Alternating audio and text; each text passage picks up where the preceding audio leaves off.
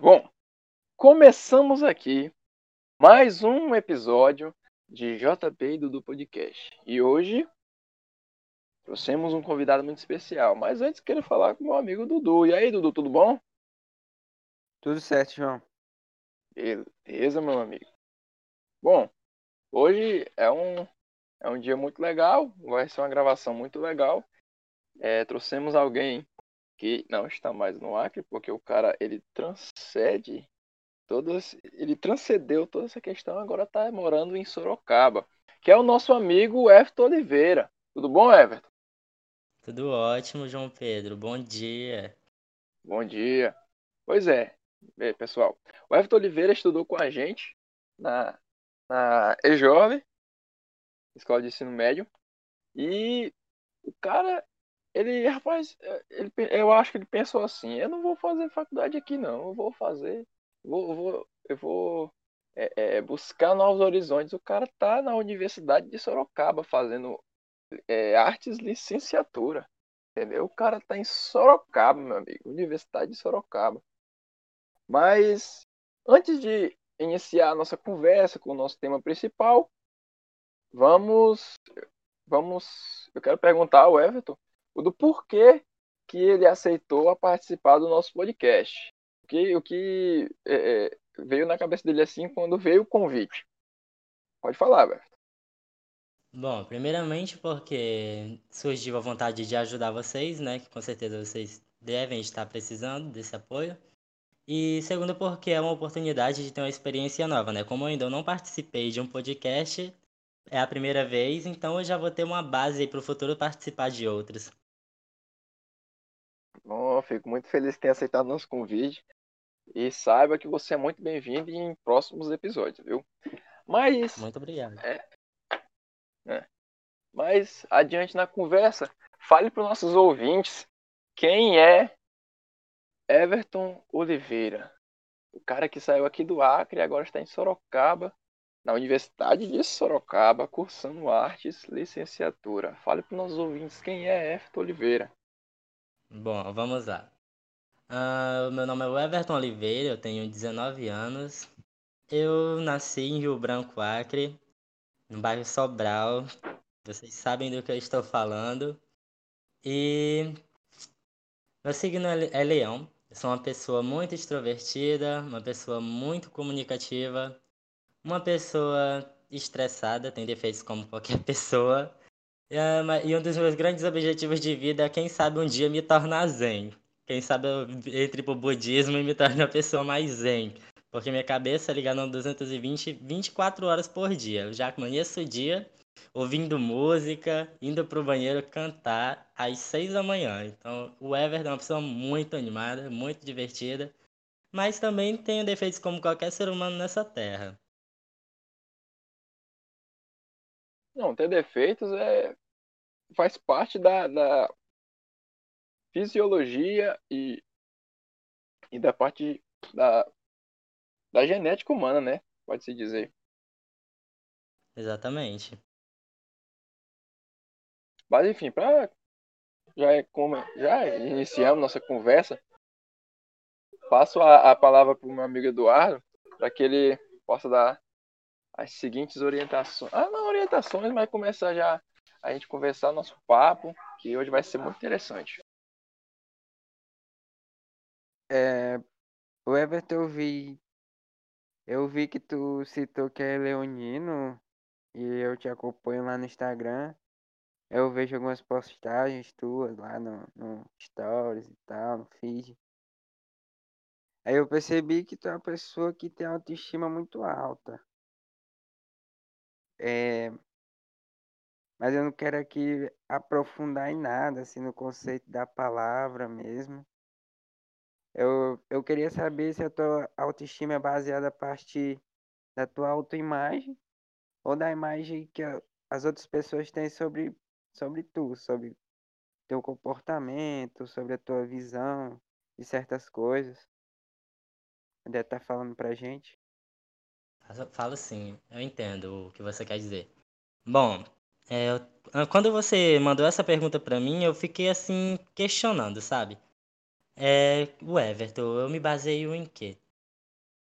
É, então, eu pude perceber que vem de dentro mesmo, não é algo que eu projeto, não. Eu quero agradar um determinado público, eu quero agradar, agradar outro público. Por quê? Porque no meu Instagram tem cristão, tem LGBT, tem hétero. Mas eu sou simplesmente o Everton, então eu faço coisas que não estão dentro do padrão de certas pessoas, mas estão dentro do padrão de outras, porém, quem está me assistindo, se está me seguindo, está gostando.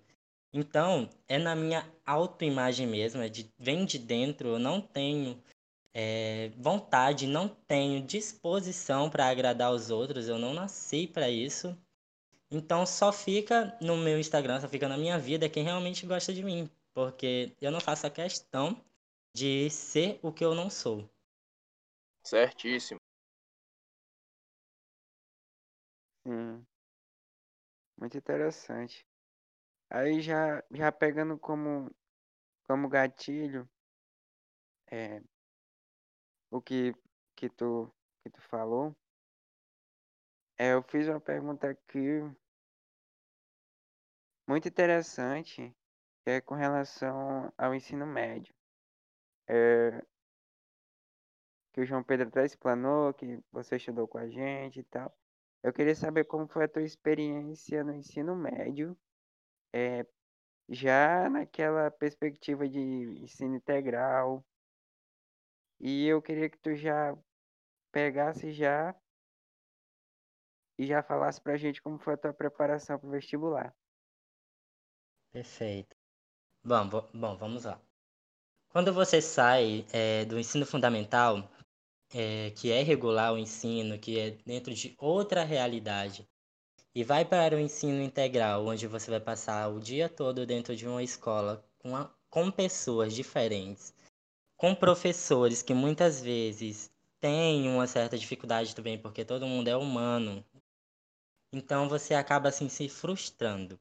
O meu ensino médio, conheci pessoas maravilhosas, não tenho assim do que reclamar em quesito de pessoas.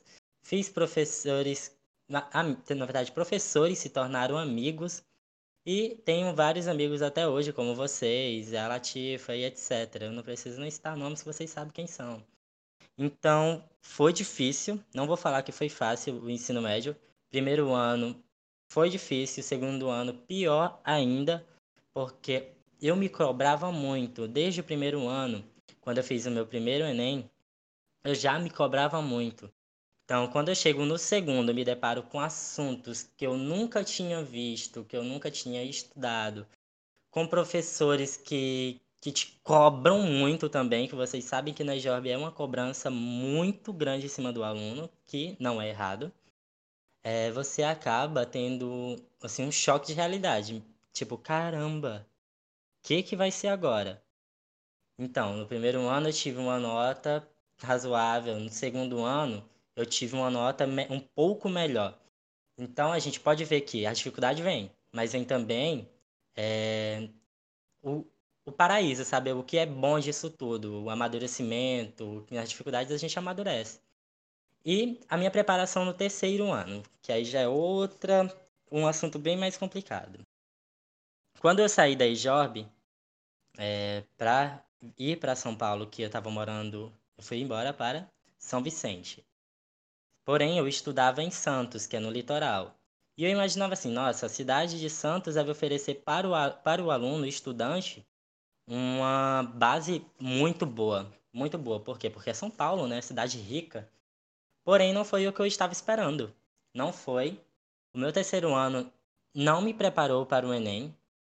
É, eu creio que se não fosse eu mesmo, eu batendo no meu peito, o Everton, eu não teria passado no Enem, não teria conseguido nota de corte no SISU. Então, a gente projeta na nossa cabeça coisas que talvez não seja verdade. E eu aprendi isso com a vida.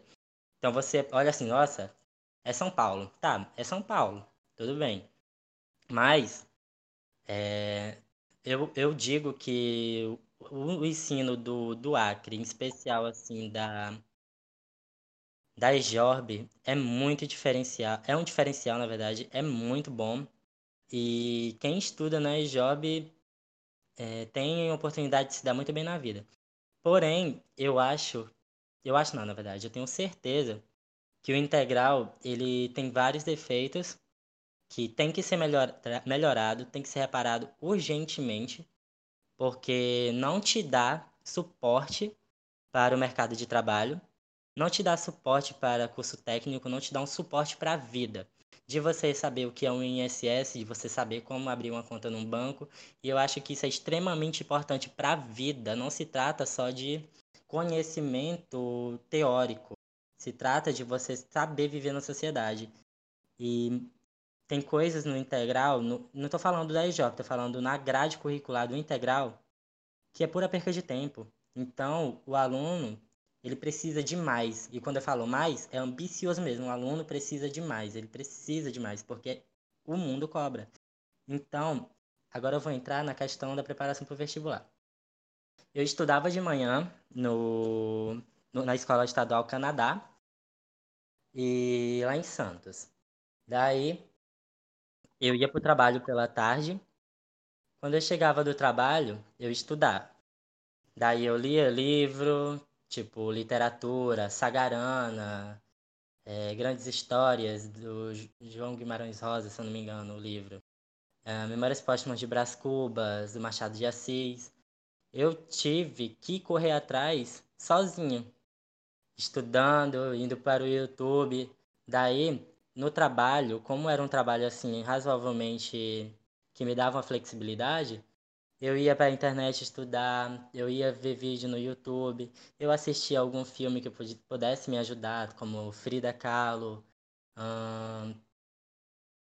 enfim, eu tentava pegar tudo que, que pudesse me ajudar. E como eu ia para a escola de ônibus, eu sempre ia lendo também alguma coisa. Eu pegava um artigo, em inglês, uma apostila da escola, ia ler. Então, eu creio que se não fosse eu mesmo correr atrás para passar no vestibular, para entrar em uma universidade, eu não teria passado, porque a escola não deu suporte. Então, é isso que, que eu queria que as pessoas refletissem. Que muitas vezes, estar numa cidade grande não significa ter uma boa educação, não significa ter um futuro muitas vezes depende muito da, da, de você mesmo, da gente. E o Acre tem um suporte muito melhor do que muitas cidades pelo Brasil. É, é basicamente isso que eu tenho para falar.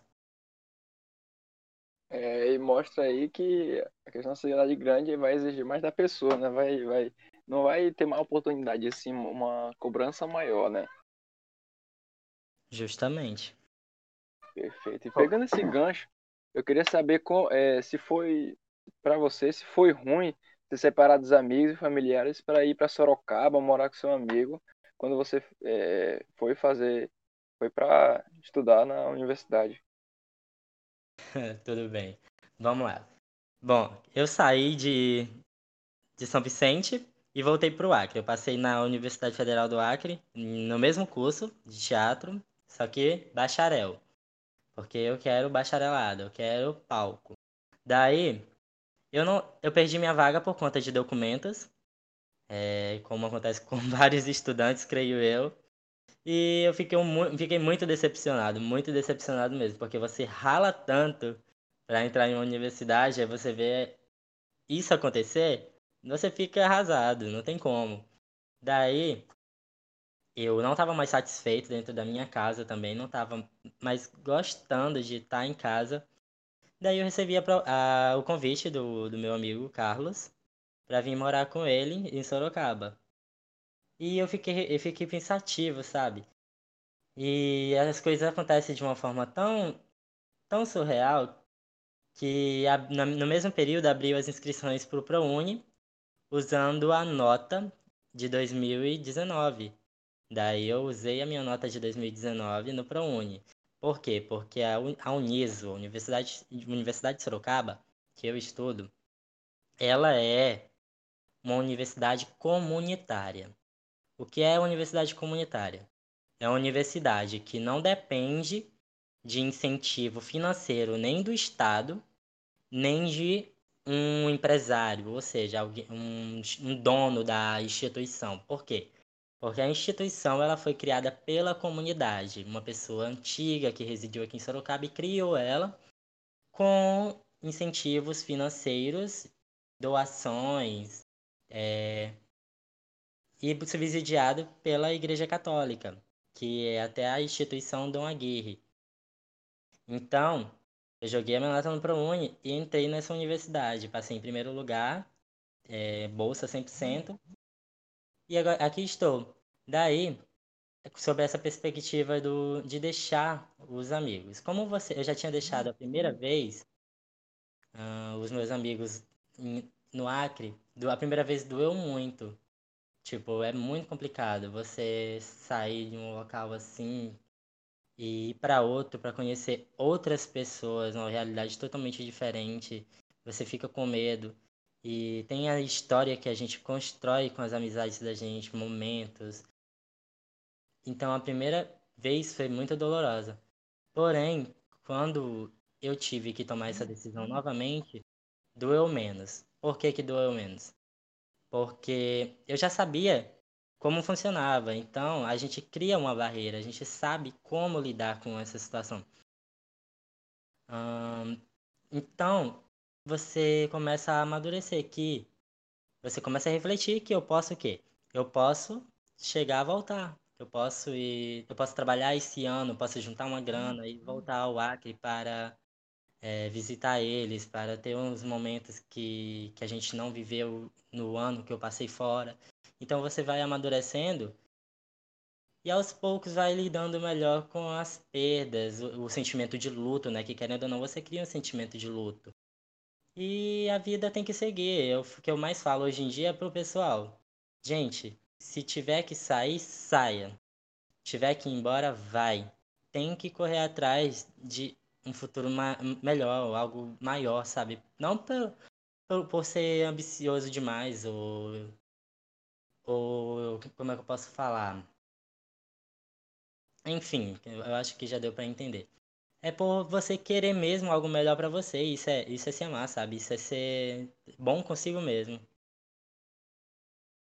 Tá aí, eu, eu costumo dizer, Vitor, que a, às vezes a pessoa pensa que é, que é a questão de ambição e tal, mas assim, eu costumo dizer que quando quando é, nos mandamentos da, da Bíblia. Nos mandamentos de Deus, ele fala assim: amar ao próximo como a ti mesmo. Fico pensando, caramba, como é que eu vou amar o próximo se eu nem. Se, se muitas das vezes eu nem me amo direito, se eu não me conheço direito. Isso aí que tu falou é importante, por quê? Porque fala que sempre buscar algo melhor para você. Se você tá de bem contigo, é, consequentemente e de forma natural, tu vai estar tá de bem com o teu próximo. Entendeu? A não ser que esse enviado do inimigo queira perturbar tua mente. Mas, tirando isso, porra, o cara vai estar. Tá, o cara vai estar tá ali é, naturalmente, vai estar naturalmente em paz com, com o próximo e, consequentemente, vai amar o próximo e assim vai seguir os mandamentos. Concorda comigo? Concordo plenamente.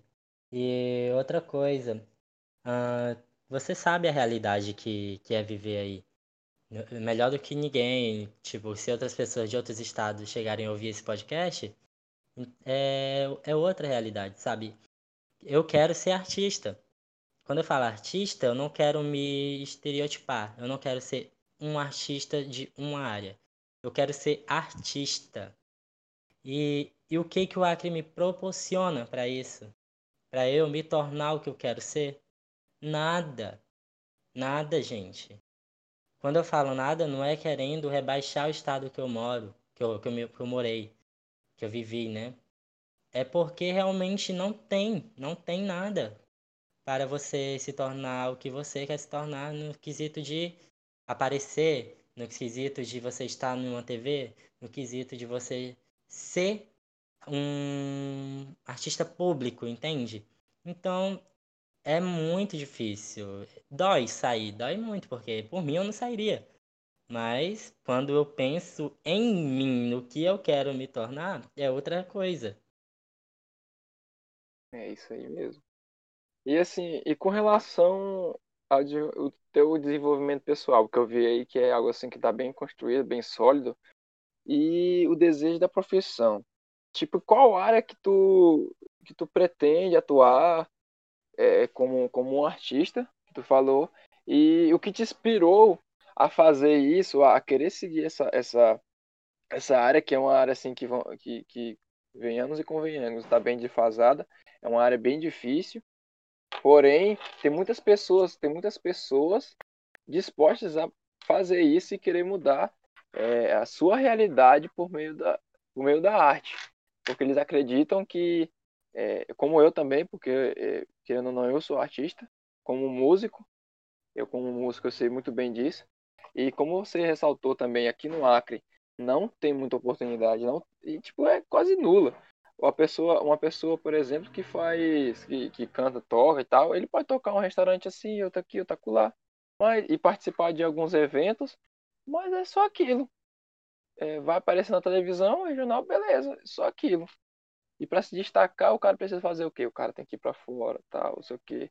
É tanto que você pode pegar a lição do do aquele filme, Os Dois Filhos de Francisco, que eles pegavam, o, o pai, o pai, o pai deles pegava, mandava eles comer ovo e tal, para melhorar a voz, sei o que, tocava na rádio e tal. Quando veio a primeira oportunidade para ir para cidade grande, foram para cidade grande e tal, estouraram. Hoje em dia quem é é, é o é, Zezé de Camargo e Luciano.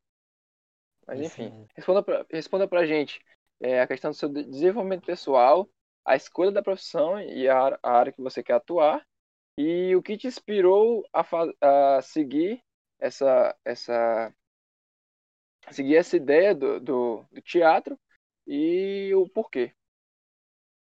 Sim, eu falo assim. Bom, uh, eu digo que, que eu atualmente eu estou muito pé no chão, eu estou muito bem decidido, estou muito bem resolvido na minha vida, como eu nunca estive antes. E eu fui projetado dentro da minha família para ser seguir uma profissão que me que já fosse que me desse uma possibilidade maior. O que que é engenharia, direito, medicina. Então, é, chegou um momento da minha vida que não era mais o que eu queria, porque por muito tempo eu passei é, na escola estudando, passei é, absorvendo tudo que eu podia. Por quê? Porque eu queria medicina. Mas chegou um momento que, que não é, eu vi o que não era o que eu queria, porque vocês sempre viram dentro da escola que a minha área era a, arte. Sempre gostei de estar envolvido com modelo, atuação, dança. E eu digo que é algo que vem da entranha, sabe? Algo que vem de dentro. Você não escolhe, é a profissão te escolhe. Então, eu decidi fazer teatro pelo simples fato de, de ser o que, que eu sou. Que eu me vejo artista, mesmo sendo um artista desconhecido, eu sou um artista, eu me considero um artista. Eu gosto do que eu faço, eu gosto do que eu produzo, eu escrevo, eu escrevo música, eu escrevo poema, eu escrevo textos motivacionais. Eu gosto de criar histórias também, mesmo que sejam curtas, eu, eu tenho já uma percepção de, direção é, artística. Uh, eu gosto muito de tirar foto, eu gosto de aparecer, eu gosto de atuar. E o meu primeiro contato assim que eu tive realmente com a atuação foi no ensino fundamental. E o maior que eu tive foi quando eu fui fazer uma apresentação na UFAC, com os professores, todo mundo é, observando, tipo, gente mestrado, doutorado, sabe? É, me, me olhando, me assistindo. E quando um professor chegou para mim e falou: Everton, essa é sua área. Você tem que estar tá no palco, você tem que atuar. Tipo, transcendeu, sabe? Deu uma luz assim na minha vida e eu nunca esqueci isso. Nunca, nunca, nunca mesmo. Daí, a partir disso, eu venho tentado tra trabalhar a minha mente, trabalhar nos meus esforços para ver onde eu posso me encaixar, onde eu posso chegar, como eu vou chegar lá, é, o que eu posso fazer, um, um teste onde, que horário, é, como eu posso conciliar com a vida de estudo, emprego. Então, são dificuldades que vão aparecer, mas que eu sou uma pessoa que eu tenho, ultimamente eu tenho, na verdade eu sempre tive muita fé em mim, muita mesmo. Mas eu tô tendo agora muito mais fé na vida, sabe? De que a vida vai retribuir na hora certa o que eu tiver que conquistar. E a área que, que eu quero seguir eu não digo uma área que eu quero seguir, João Pedro, porque eu quero de tudo um pouco, sabe? Eu quero ser o Everton que, que ajuda a compor uma música, eu quero ser o Everton que ajuda a produzir um cenário, eu quero ser o Everton que ajuda a dirigir, eu quero ser o Everton que atua. Então, é o que, como eu falei, é, eu quero ser um artista completo. Uh, quem sabe até o Everton que canta, que infelizmente eu não nasci com um dom, né? Mas quem sabe eu não posso aprender. Eu tenho um pouco de dificuldade nas aulas de canto, mas eu, tô, eu, tô, eu tendo fé, vai que dá certo. Então é isso. Eu quero ser o Everton que, que sabe fazer de tudo um pouco. Eu quero ser o Everton realmente formado em teatro e que é artista de todas as áreas possíveis. É isso aí. Eu te digo uma coisa, meu amigo. A questão de cantar, é... só porque a pessoa nasceu com dom, não significa que quem não nasceu não pode aprender. É, é comprovado cientificamente que qualquer pessoa, qualquer pessoa, ela pode sim cantar e cantar bem, cantar afinado, entendeu? Vai, é, vai da questão de preparação de voz, tudo aquele negócio que acredito que você esteja fazendo aula de canto, acredito que já tenho explicado para você essa questão de que tem toda a preparação de voz, tem todo um aquecimento, toda uma preparação assim que vai é, impulsionar a pessoa para conseguir cantar bem. Eu, quando eu comecei, eu, não, eu, eu, não cantava bem. Eu não cantava, não cantava nem afinado.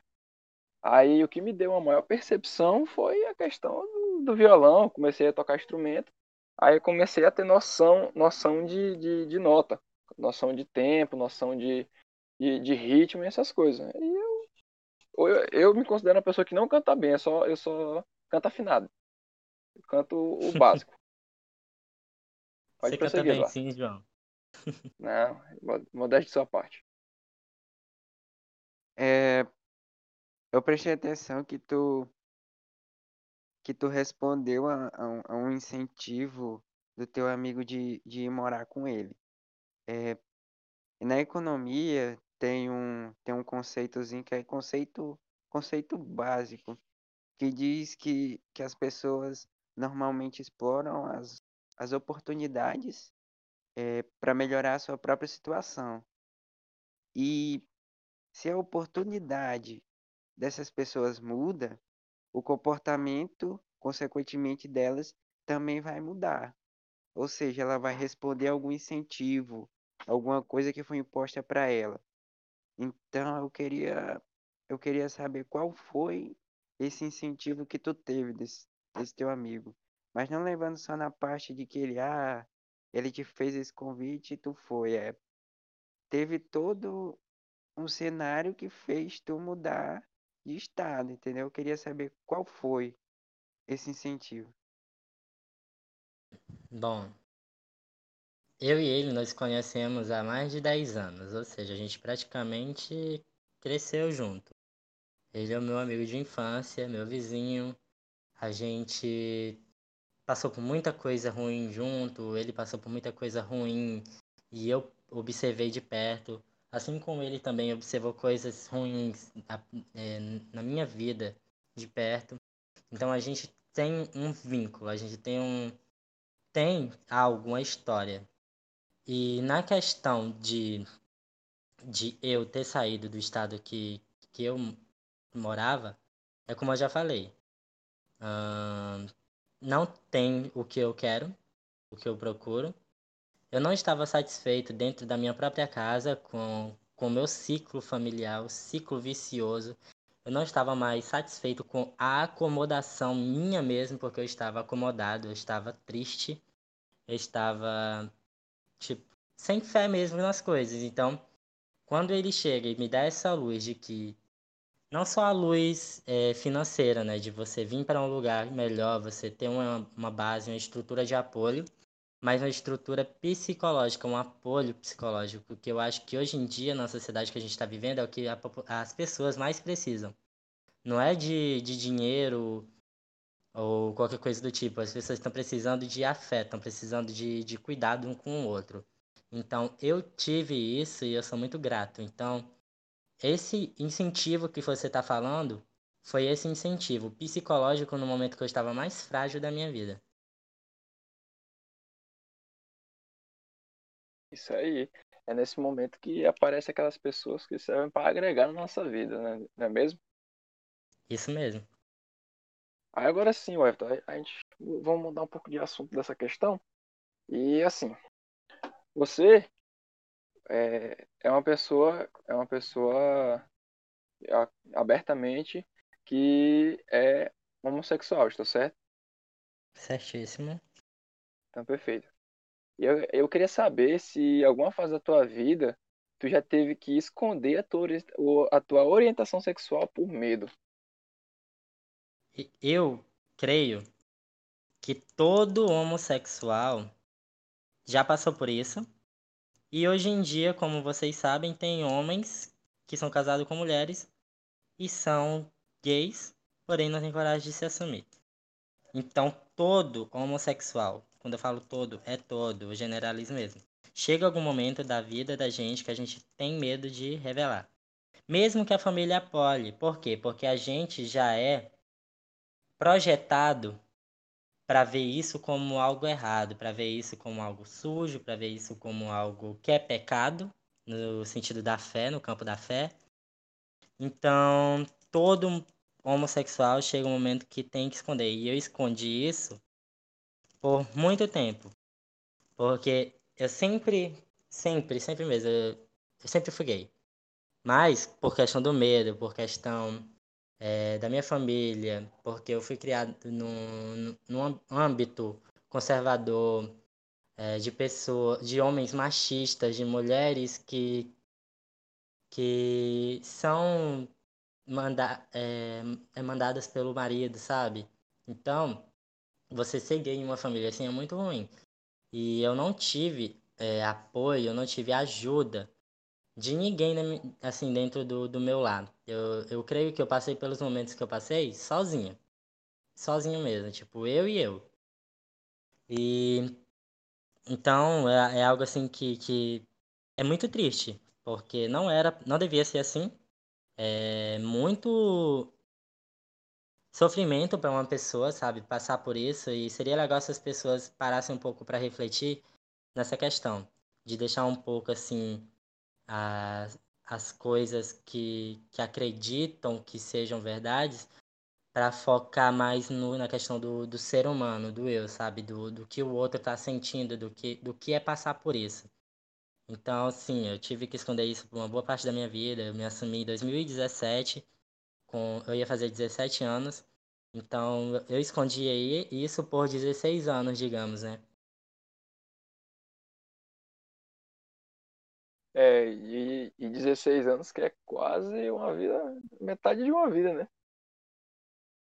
É uma vida, né? Porque eu falo assim porque é, a criança, ela, ela não, não digamos que ela saiba que vai, o que vai ser, né? Então eu posso ter exagerado no, no questão do número, mas eu, eu acredito, eu, eu acredito que a gente nasça Tipo, na... nasceu pra ser hétero e nasceu pra ser gay. Então eu não acredito que a pessoa se torne. Não acredito nisso. Porque se fosse para eu, Everton, me tornar algo, eu teria me tornado hétero. Por quê? Porque eu fui criado num lar hétero com é, incentivos é, heteronormativos de questão de você ter que gostar de mulher, você tem que ter filho, você tem que casar com a mulher. E por que, que eu virei gay? Que influências eu tive? Eu não tive influência nenhuma. Sempre, desde criança, eu gostava de maquiagem, eu gostava de, de estar na frente da, da TV dançando, Joelma. É, toda uma questão assim que eu partia para o lado mais. É, de observar mais o feminino, sabe? Então, vocês podem não concordar, mas é o que eu sei porque eu vivi na pele. Então, eu acredito que a gente nasce gay, porém a gente tem que saber é, levar isso para não, não ser taxado depois como incentivador e ser cancelado nessa, nessa sociedade do cancelamento que nem vocês mesmos sabem. É, e pessoalmente eu acho o cancelamento uma tremenda falta de, de respeito com tudo e com todos. Isso aí, para mim, é, é a maior perda de tempo que o ser humano se dispõe a fazer. Mas, enfim. É, E tu acha importante é, a questão da terapia para essas pessoas que passam por esse, por esse tipo de situação? Totalmente, totalmente. Eu, eu aconselho a terapia para qualquer pessoa nesse planeta, seja hétero, seja gay, seja trans, seja travesti, seja o que for. Tem que fazer terapia, porque a gente está vivendo um, um, mundo muito louco e tá todo mundo ficando muito, todo mundo muito frágil. Por quê? Porque a, o mundo não está facilitando, tá todo mundo apanhando todo dia. E é mais difícil ainda ser LGBTQIA+, no Brasil. É o dobro. Eu, eu costumo dizer que a gente, gay no Brasil, enfim, toda a questão da sigla do LGBT, tem que se doar, tem que, que fazer duas, três vezes mais que qualquer ser humano nessa terra, porque a gente é cobrado, a gente tem que ser melhor. Então, eu acredito que a gente precisa de terapia, não só uma vez por semana, mas até duas, para aguentar esse fardo que a gente carrega, sabe? Do preconceito dos outros nas costas. É, ainda mais vocês que passam por situações vexatórias todo dia. E, e o que eu acredito que o que a, essa sociedade está precisando, além de evoluir, que isso aí é óbvio, claro e evidente, é, é ser pessoas mais, é, mais, não diria sensível, uma pessoa que, que tem uma flexibilização melhor do que do ao diferente. Muitas das vezes as pessoas julgam julgam, mas não olham o caráter da pessoa, não vê se a pessoa é uma pessoa boa, não vê se a pessoa ela ela ela tem ela tem um, um sei lá, um ideal de vida assim que seja algo bom, voltado para o bem. E quando a pessoa começa a, a, a perceber isso, começa a, a, a levar isso em conta na pessoa, a orientação sexual é de menos. Entendeu? aquilo ali vai ser, vai ser um mero detalhe, ela vai ser vista melhor como, como uma pessoa normal, entendeu? Mas as pessoas, ainda nesse pensamento arcaico, é, preferem olhar primeiro a questão do. Principalmente a, a questão primeiro da, da cor da pessoa. Primeiro olham a cor da pessoa, depois a orientação sexual, e aí sim, mais para frente, quase chegando no final, que olha ver se a pessoa é uma pessoa boa ou ruim, mas aí já tem feito merda, já tem feito alguma coisa, algum preconceito. E, e é foda, tá foda. E eu acredito que vai continuar foda porque é, é, a, a sociedade não colabora. Ninguém colabora. Aí, então assim. Aí eu queria saber pra tu. Ah, e ainda começa é, do adendo lá da questão de terapia. É importante sim porque é, não é todo mundo que tem uma, um desenvolvimento pessoal bom, que tem um, um pensamento assim, que tem uma mente forte. Concorda comigo? Concordo, porque você sabe que, que até mesmo eu, eu passei é um, muito tempo da minha vida assim, numa depressão muito profunda, uns 4, 3, 4 anos com uma depressão muito profunda. E pra gente sair desse buraco, é muito difícil. E sem um apoio, é, é suicídio, sabe? A gente tem que começar a se, se preocupar com isso, porque a morte, a morte está se tornando algo banal. E não é para ser assim, é algo sério, gente, sabe? Tem muita gente se suicidando por não ter um apoio. E quando eu falo apoio, não é só de um psicólogo, é apoio mesmo estrutural da família, apoio dos amigos, sabe? E eu agradeço muito por eu ter tido esse apoio, porque talvez se eu não tivesse tido esse apoio, eu, eu já teria me suicidado, sabe? Porque é, é um, é, são problemas pequenos que se tornam grandes. Você não consegue similar, não consegue formar uma linha de pensamento para sair do problema. Então, a gente tem que começar a se preocupar com o outro mesmo. A questão da empatia, né? Até porque não é todo mundo que consegue lidar não consegue lidar com a, com a situação da mesma forma que a gente lida. Uma coisa que é fácil pra gente, para outra pessoa pode ser um, um problema, sei lá, um problema da, da, de Einstein, entendeu? Em querer juntar a física moderna com a, com a física quântica. E olha, olha aí o, como é que é esse negócio. E, tipo, eu queria saber de tu, Everton, a questão da importância do movimento. Vamos ver se eu acerto, porque é muita letra. Do movimento LGBTQI. É QI? LGBTQIA. QIA, beleza. Na sociedade e quais mudanças significativas ele pode proporcionar? Bom, vamos lá. Primeiro, eu gostaria muito que no mundo que a gente vive, a, a gente pudesse não não precisar fazer revoluções, né? Ser todo mundo seguir a sua vida em paz, né? Como qualquer ser humano merece. Mas dentro do, da sociedade que a gente vive, que é opressiva e que as pessoas negras, pessoas LGBTQIA+, são marginalizadas, eu acho extremamente importante. E quando eu falo extremamente, não é porque eu estou sendo militante, é porque é importante, porque senão a sociedade oprime, a sociedade cala, pisa. Então, eu acho muito significativo esses movimentos. Sou totalmente a favor. Sou a favor de movimentos antirracistas, como foi o Black Lives, Black Lives Matter. Então, eu não tenho o que criticar, eu só não gosto mesmo quando vira algo bagunçado, sem um propósito. Tem que ter um propósito. E isso proporcionou para a nossa sociedade várias coisas pra, para o nosso grupo. Lá nos anos 70, foram as travestis e as transexuais que deram as, as caras para ser batidas, né? A polícia batendo nos Estados Unidos, aqueles movimentos é, anti-homofóbico, de liberdade mesmo, né? Que elas eram oprimidas, elas não podiam entrar nem em bares, tinha que entrar em bares exclusivos gays ou LGBT, enfim. Então, eu acho extremamente importante, porque foi graças a esses movimentos que hoje eu posso andar na rua com um short mais curto, que eu posso usar uma maquiagem e postar no Instagram. E eu tenho. Eu, a gente tem que agradecer muito a elas. Quando eu falo gente, a gente que é do meio, né? E eu vejo muitos outros outros grupos dentro do meio praticando homofobia com, com o próprio meio, sabe? Eu acho isso algo extremamente repugnante, sabe? Nojento. Porque a pessoa não se dá conta que ela é do mesmo meio e hoje ela tá fazendo isso e amanhã pode ser ela que tá sofrendo ou apanhando na rua de um hétero. Então a gente tem que aprender a se pôr no lugar mais mesmo do outro, é, como você falou, é empatia.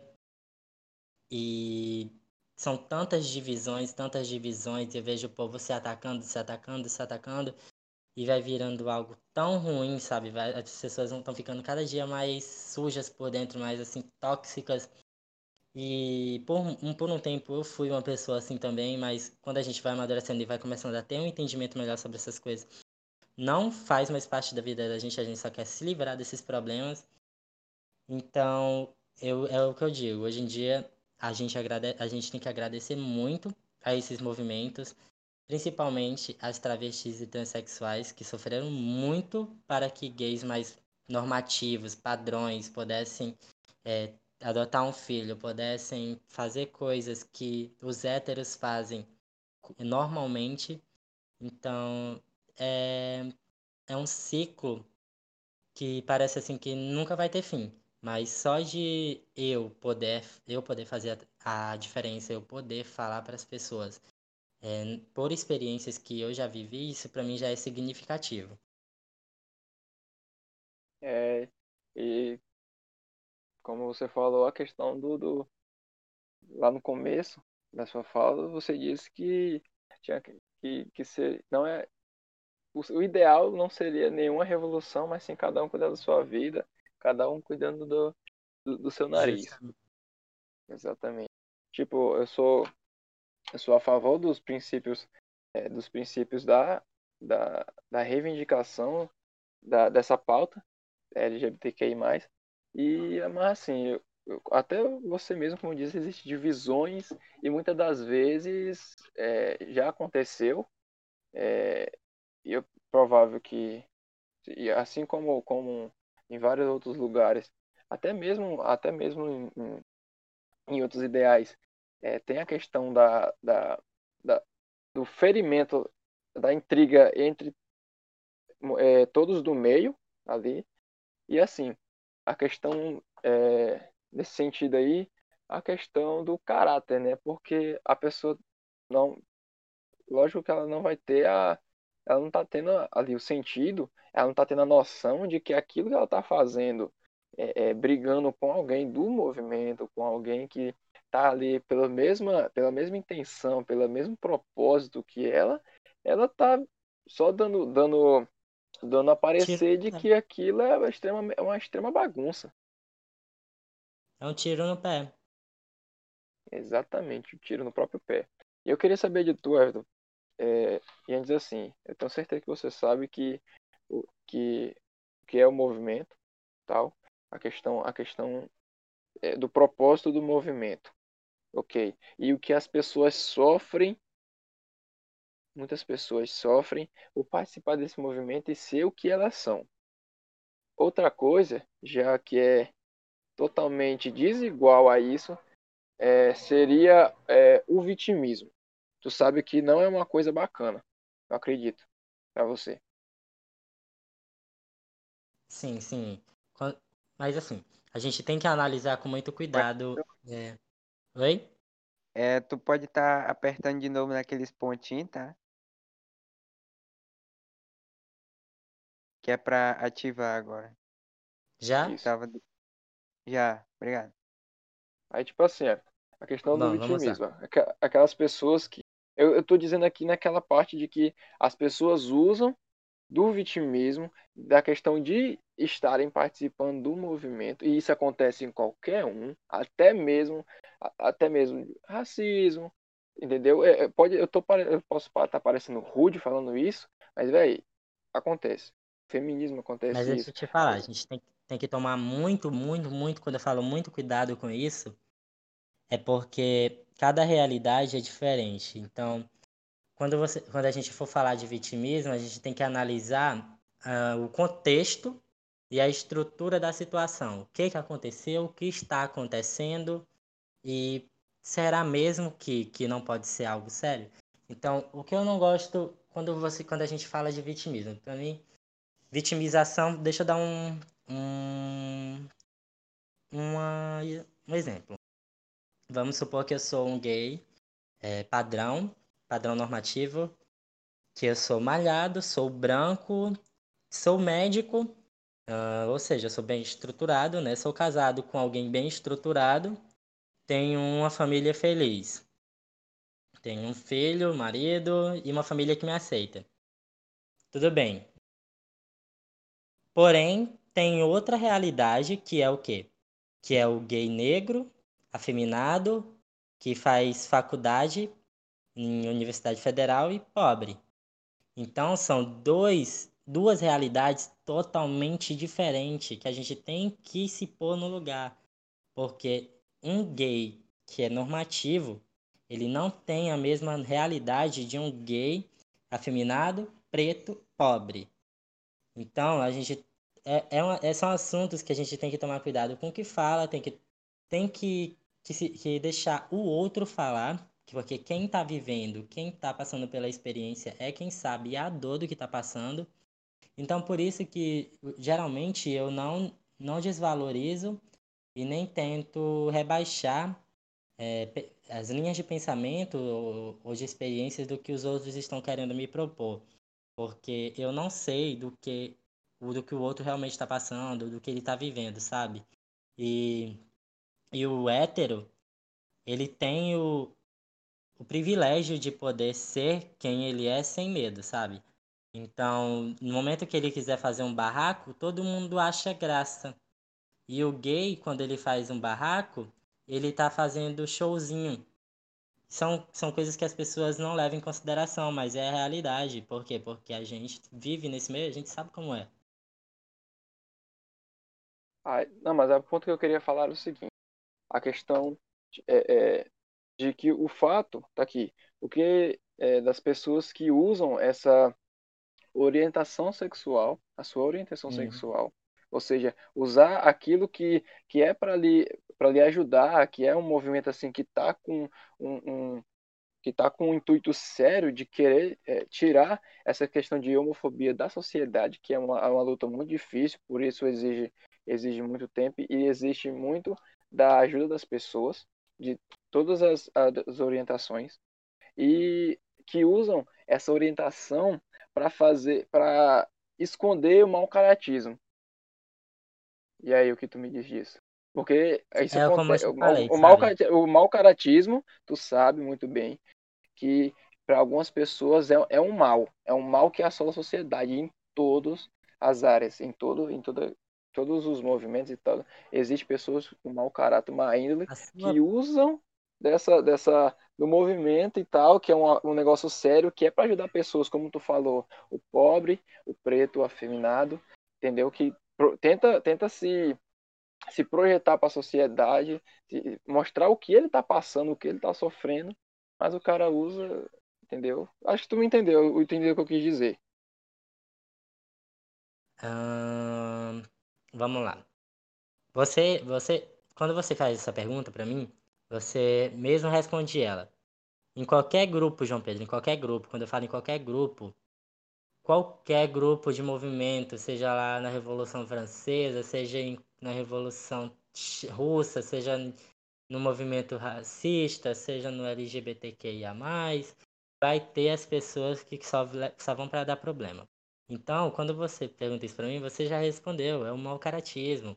Sempre vai ter pessoas que só vão para fazer problema, fazer arruaça, sem propósito. Então, é inevitável, é inevitável. A sociedade, o ser humano, ele já está dentro do, da essência dele, uma, um fragmento de, de mau caratismo, de mentira, de, de qualquer coisa que seja. Então, é difícil combater. Eu não posso falar pelos outros.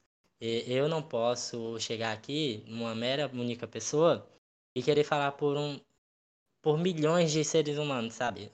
É algo que, que é particular de cada um, só a pessoa mesmo pode fazer isso dentro dela mudar, porque eu, eu sinceramente, eu não posso falar sobre, pelo outro.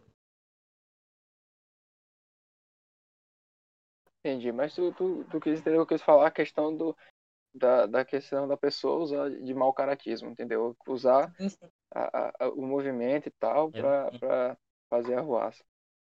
Mas é isso mesmo. Era isso que eu queria ouvir de tu, a questão de que é, é, essas pessoas, elas só estão ali para fazer bagunça, entendeu? Para fazer que tá, como tu disse, já tá ali frag- fragmentado no, no- na sua personalidade, no seu caráter e só atrapalha quem quer fazer algo sério, né?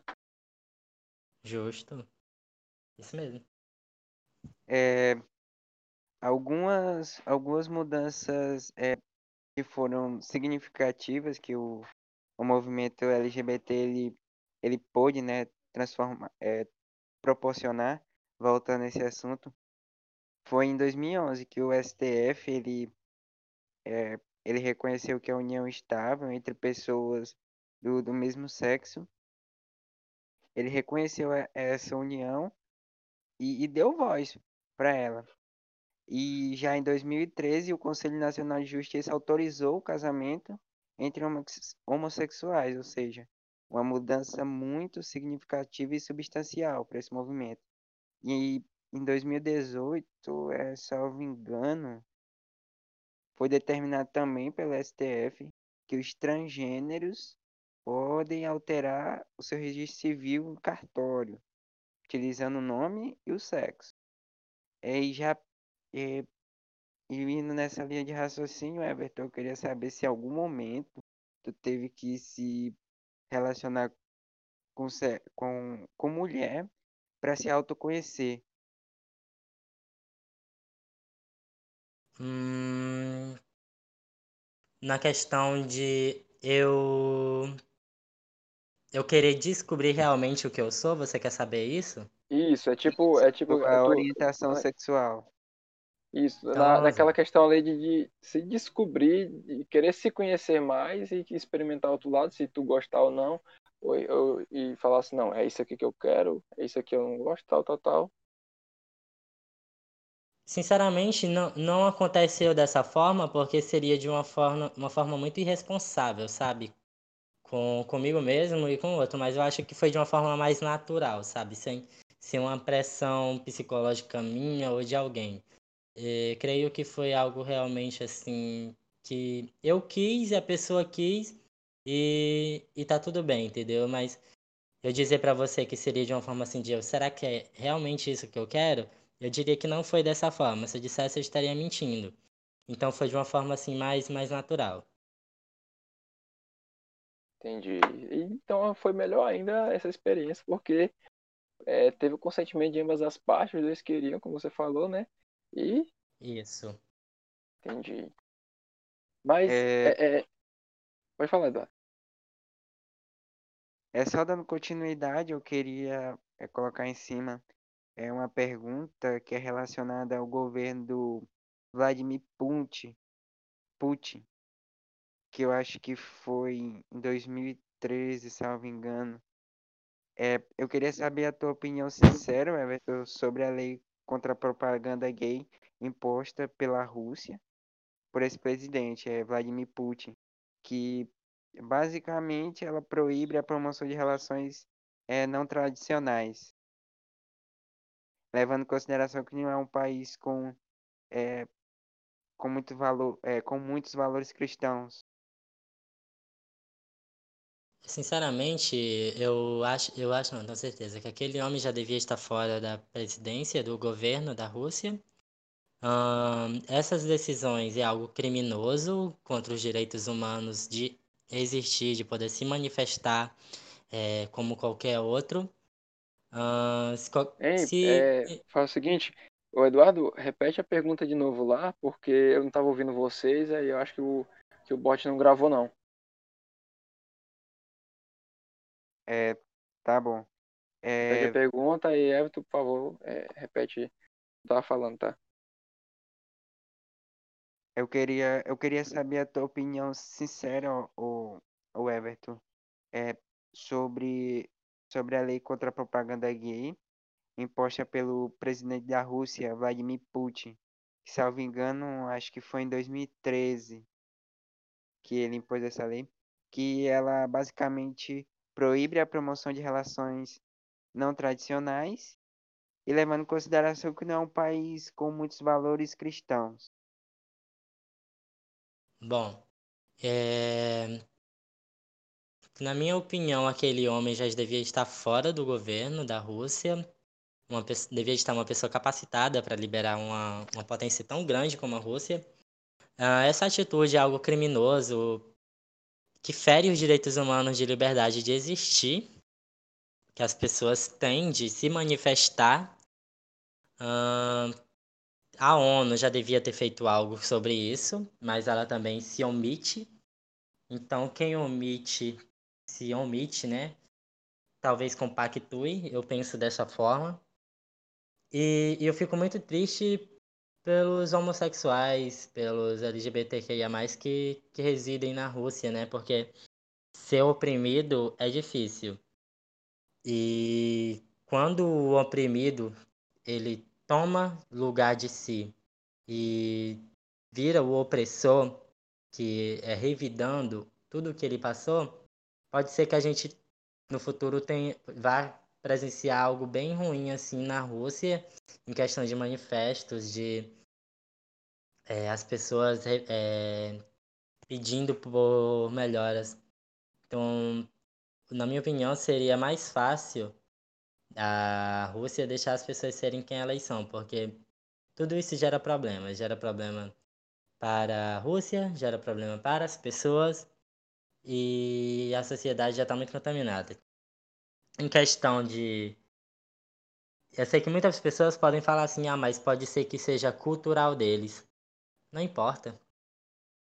Não importa que seja cultural, porque é, é particular. É particular e a gente tem que se dar conta de que a gente vive em sociedade. Quando a gente estuda, a gente estuda sociedade, a gente estuda o indivíduo dentro de cada particularidade dele, cada singularidade. Então, a gente tem que aprender a respeitar cada um como ele é. E a única coisa que, que eu falo mesmo assim sobre isso, para ressaltar, é que eu espero muito que isso possa mudar daqui a uns anos, porque a gente está vivendo o século XXI e parece que a gente ainda está na idade medieval.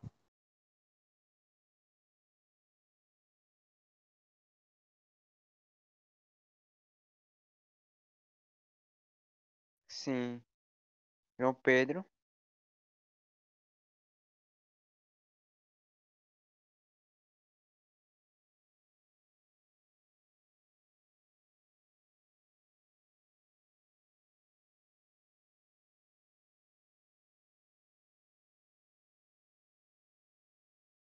O Everton. Oi? João travou. Não, é, voltei. É porque teve um cara que tava chamando aqui, mas enfim. É, continuando. É, tinha uma, como tu falou, Everton, a questão de, de, de que tu só. que o pessoal lá da rua está sofrendo questão de preconceito. Eu queria saber de tu, já voltando assim, mais para a questão racial, se você já sofreu racismo em alguma fase da sua vida, e eu acredito que sim, assim como é, o Eduardo já sofreu, eu já sofri. E se sim, diz pra gente é, como é que foi lidar com isso e qual a sua opinião sobre essa prática. Eu acredito que não seja um, pensamento positivo. Bom, eu já sofri sim no Fundamental 1, né? Sempre tem aqueles colegas que te chamam de neguinho, de carvão. Porém, como a gente é criança, a gente não se dá conta do quanto isso é errado, né? E a gente deixa passar. E, e questão dos pais da gente também que não tiveram educação sobre, esse, sobre essas práticas, ah, acaba se tornando algo banal. Mas depois que, que eu cresci, teve aquele acontecimento no, na escola Serafim que você lembra bem que aquela senhora deu um beliscão em nós dois. E eu creio que aquilo ali foi um, um ato racista, sabe? Porque nós não estávamos fazendo nada, estávamos simplesmente em uma fila, como duas pessoas normais, e ela chega e belisca a gente sem um, um motivo realmente é, concreto.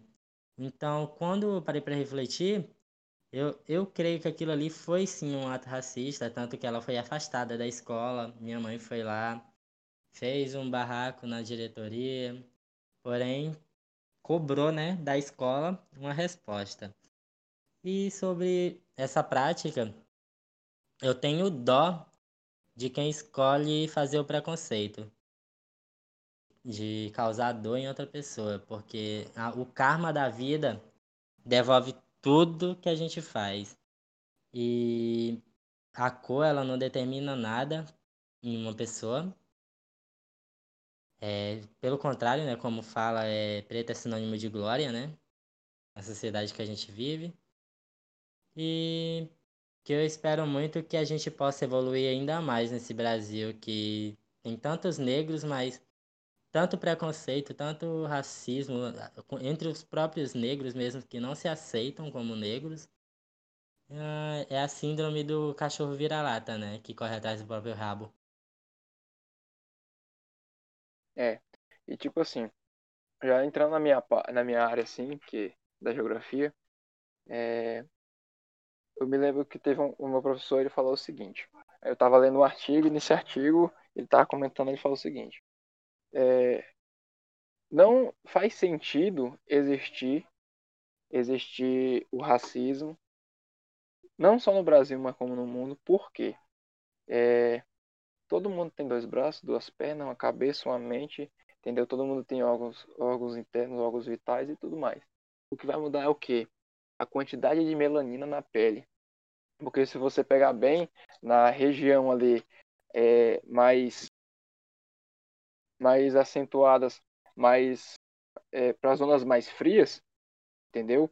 Acima do, do trópico de Capricórnio, trópico de Câncer, ou seja, hemisfério é, mais sul ou hemisfério bem mais norte, perto do Ártico e perto da Antártica, pode perceber que a, ali, praticamente na Europa, existem pessoas que, que, que têm um, uma quantidade de melanina inferior, ou seja, porque é, a intensidade de, de, de, radiação solar lá é menor, entendeu? Não é, é, é diferente da, do Equador, que é a, a radiação maior de raios solares, o que causa o que causa é, como forma de adaptação uma pele mais escura, uma pele negra, uma pele preta, entendeu? Com maior quantidade de melanina para justamente eles terem uma maior resistência ao sol, ainda mais nessas áreas que onde o trabalho onde o trabalho braçal, o trabalho de campo, ele é mais praticado. E isso é, mostra só e, e, e, tanto que se você prestar bem atenção, uma pessoa, uma pessoa é, é, de cor negra, uma pessoa negra, uma pessoa escura, preta, ela transpira mais.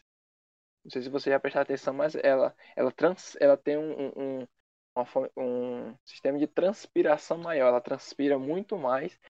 Que, e isso, isso é algo muito bom que foi, que foi é, é, é algo que a de adaptação para ter uma maior, um maior equilíbrio térmico, entendeu, no próprio corpo. Olha, olha, olha a definição geral de, de a diferença de cores, entendeu? E a pessoa leva isso como, como se fosse algo, ah, uma pessoa inferior. Cara, já teve grandes, grandes pensadores negros, já teve grandes pesquisadores negros, entendeu? E o Brasil, principalmente, que é a mistura de tudo isso e muito mais, a questão europeia, a questão afrodescendente, tem a questão indígena, entendeu? A gente é uma mistura.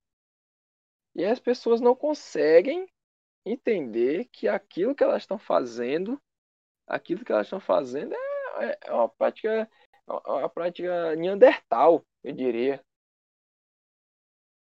E assim, é, Agora já entrando no assunto principal, que eu acredito que vai ser, que é o pico máximo dessa nossa conversa, que está muito boa. Eu estou gostando bastante da nossa conversa, que seria o seguinte. É...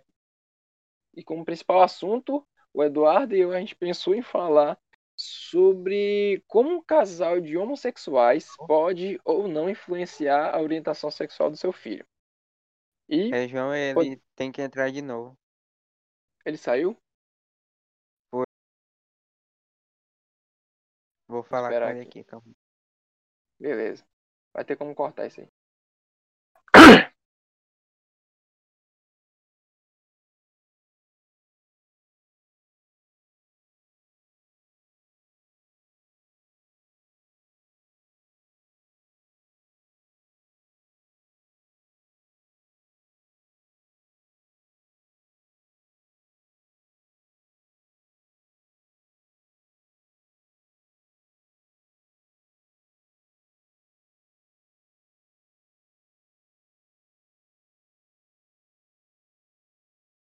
Everton?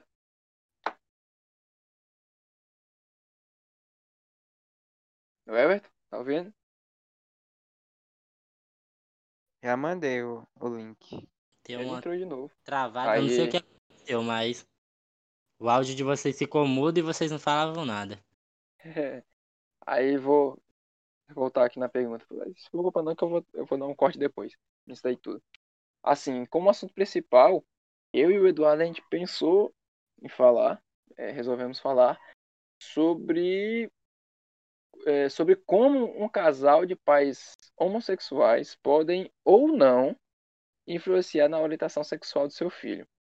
É, e podemos criar uma atmosfera na conversa voltada mais para abrir a mente das pessoas e refletir com, a como aconselhar as crianças quando elas questionarem sobre a orientação sexual e identidade de gênero. Eu acho que nessa questão aí, antes do, do da fala pro Everton, eu acredito que, que é, acho que a maior razão sobre um casal homossexual seria, no caso, ele, ele apresentar todos os fatos. Eu acredito. Apresentar todos os fatos. Ó, é isso, isso, isso, isso, isso e aquilo. Entendeu? Mas, é, dando a palavra para a pessoa, para o nosso convidado, nosso querido convidado, Everton, pode prosseguir. Bom, João Pedro, é... sobre essa questão de, de incentivar alguém a ser algo, é, é o que eu te falei. Eu, eu não acredito nisso, entendeu? De incentivar alguém a ser algo. Mas vamos, vamos partir do ponto de que eu, eu adotei uma criança, né? Eu vou falar como eu educaria e como eu acho que deve ser educada uma criança. Não importa se é um casal hétero ou gay. Você tem que deixar ela ser criança, tem que manter ela no, na realidade que uma criança tem que viver, brincando com brinquedos, Mas e tem que dar liberdade para ela escolher o brinquedo que ela quiser, a cor que ela quiser, a roupa que, que ela quiser. Daí você vai saber já é, como aprender a lidar com a criança assim, porque é nos pequenos detalhes que a gente começa a observar as coisas. E não conversar tão cedo sobre isso com a criança, mas ensinar ela o que? A respeitar, a ser uma pessoa de caráter, valores é, comuns que a sociedade exige. E a obrigação dos outros pais também é ensinar seus filhos a respeitar as crianças que são um pouco mais é, diferentes, peculiares, assim, no sentido de, de gosto, sabe? De brincadeira, de comportamento. É, eu sei que é difícil, né, lidar com o diferente, porque a sociedade já está moldada a uma realidade. Mas o que eu, eu como eu educaria? É, quando ela chegasse na adolescência, já seria outra coisa. Por quê? Porque ela já foi a criança, ela teve o ensinamento que ela devia ter tido, ela brincou com o que ela queria brincar, ela jogou o que ela queria jogar, assistiu o que ela queria assistir. Quando eu falo de assistir o que ela queria assistir, é de desenho. Não você pôr um filme que tem lá a relação sexual entre um homem e uma mulher, um, dois homens. Jamais, gente. Não, não tem que pôr isso para uma criança. A criança não tem que ser sexualizada. Não tem. É, é uma obrigação que a sociedade devia pôr na cabeça. Criança não tem que estar tá vendo coisa de adulto. Não tem, pronto. Agora, quando ela tivesse na adolescência, com 15, 16, 17 anos, é o momento de você ter uma conversa com o seu filho para saber o que ele gosta, o que ele está querendo, para você saber o que falar para ele. Por quê? Porque você vai já estar tá adaptado com, com algumas coisas e já vai estar tá esperando algo do seu filho. Então a gente tem que prestar atenção nos detalhes para não, não gerar uma doutrinação nos filhos, é uma é, que gera muita crítica também da sociedade, sabe? Porque está tudo bem você ensinar seu filho a ser cristão, mas não está tudo bem você ensinar seu filho a ser budista. A sociedade ensina isso pra gente, a gente observa muito isso na sociedade. Então, a gente tem que deixar a criança escolher o que ela quiser dentro do, do âmbito infantil. E quando chegar a adolescência, você já vai saber como lidar com ela, com a decisão que ela queria tomar, entendeu? Então, eu acho que não tem muita dificuldade nisso. É algo bem simples. Basta você, tipo, eu e o meu marido manter uma relação de casal particular, como todo casal devia manter. E não fazer coisas na frente da criança que sejam impróprias, né? Porque tem muita gente, principalmente casais héteros, que são um pouco é, promíscuos mesmo, no, no sentido da palavra, de ter relações sexuais no mesmo quarto que a criança dorme. Isso gera muitos problemas, é comprovado psicologicamente pelos psicólogos. É ruim para a criança, não é bom ela ouvir alguma coisa que não deva ouvir, entende? Então, a gente não tem que formar uma um, um gatilho só no, no homossexual mas também nos casais héteros que erram muito na criação dos seus filhos. Daí, creio que não tem muita dificuldade se os dois souberem educar os filhos dessa forma. Perfeito, perfeita colocação. Sério mesmo. Eu, eu até eu tenho isso na minha cabeça também de deixar a criança ser criança e não a expor a situações que não deveria ser exposto, como você mesmo acrescentou, e acrescentou de uma forma bastante convincente e consistente, que eu gostei bastante. E assim, é, sobre essa questão aí, velho, como também você falou, utilizando assim como base o que tu, o que, o que tu diz, a questão de muitos casais héteros, entendeu? Fazerem coisas, é, é, errarem muito na, na criação de seus filhos, pelo simples intuito de, de acharem que podem fazer qualquer coisa, de que a criança é, é, a criança não vai entender, que isso não afeta o, no psicológico e na, no comportamento da criança. E isso aí, quando a, a criança exposta a isso, exposta a isso, ela, ela não diria que, não diria que como isso como uma regra, mas ela está mais exposta a, a um possível abuso, a uma possível agressão, entendeu?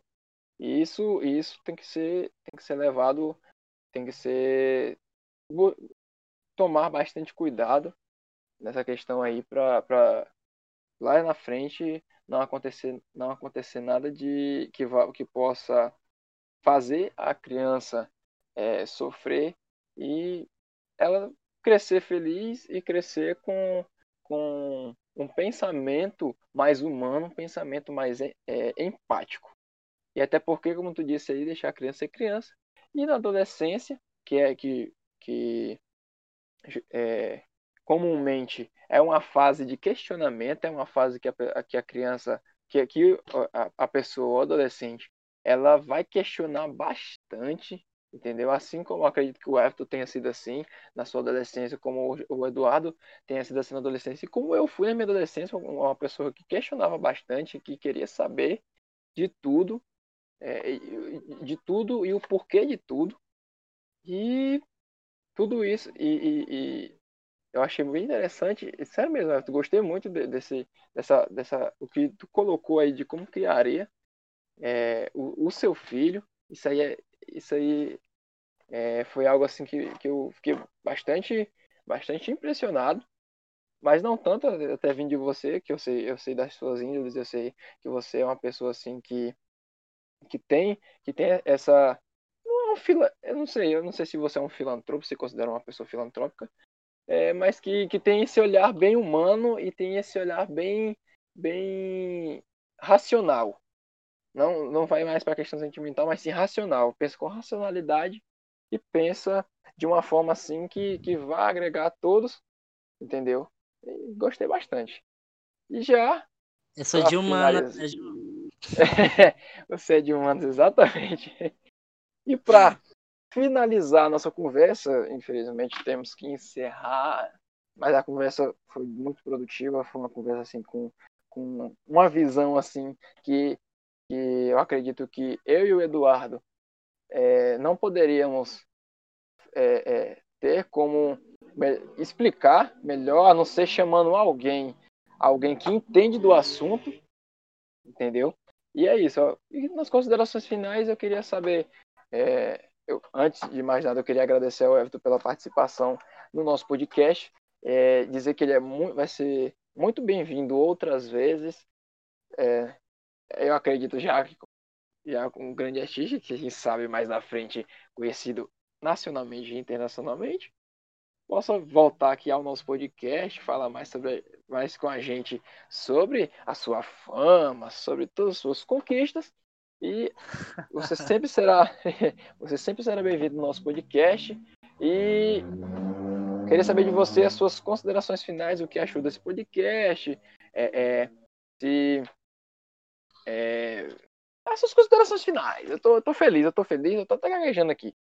Fale. Ah, João, eu gostei muito de participar, muito mesmo. Estou grato, porque é uma coisa assim que agrega também em mim, sabe? De eu me questionar mais, de eu ver onde eu estou errando no uso das palavras, de eu procurar melhorar na questão da minha dicção.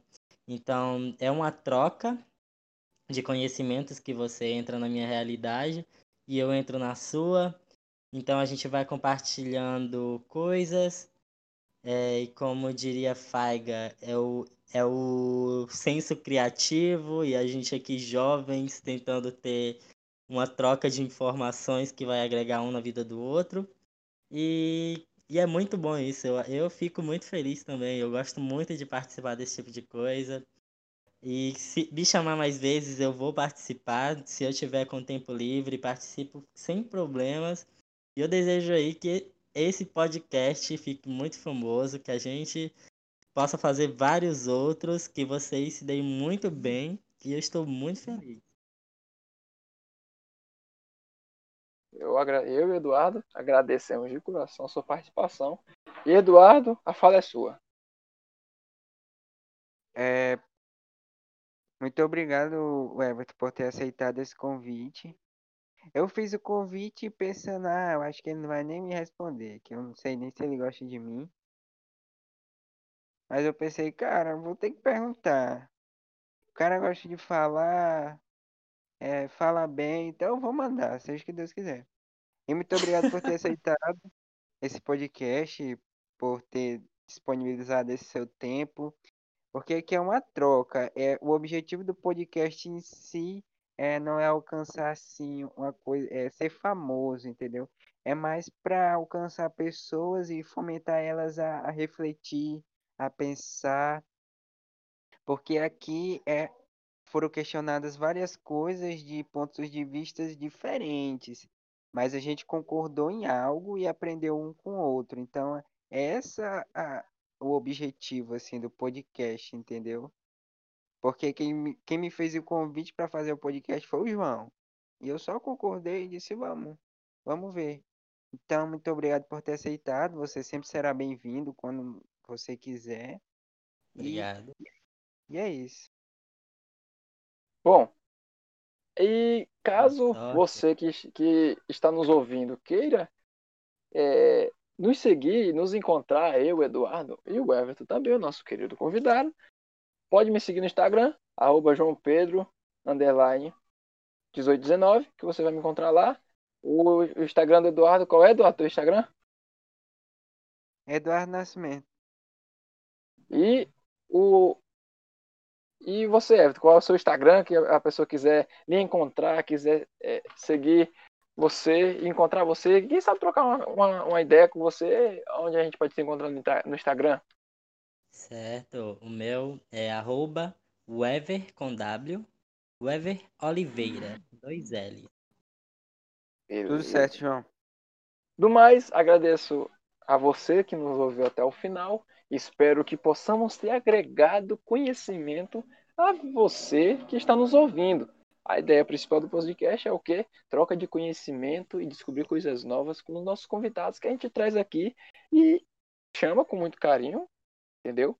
Do mais, agradeço a você que, que nos ouviu até agora e até o próximo episódio do JP e do, do podcast.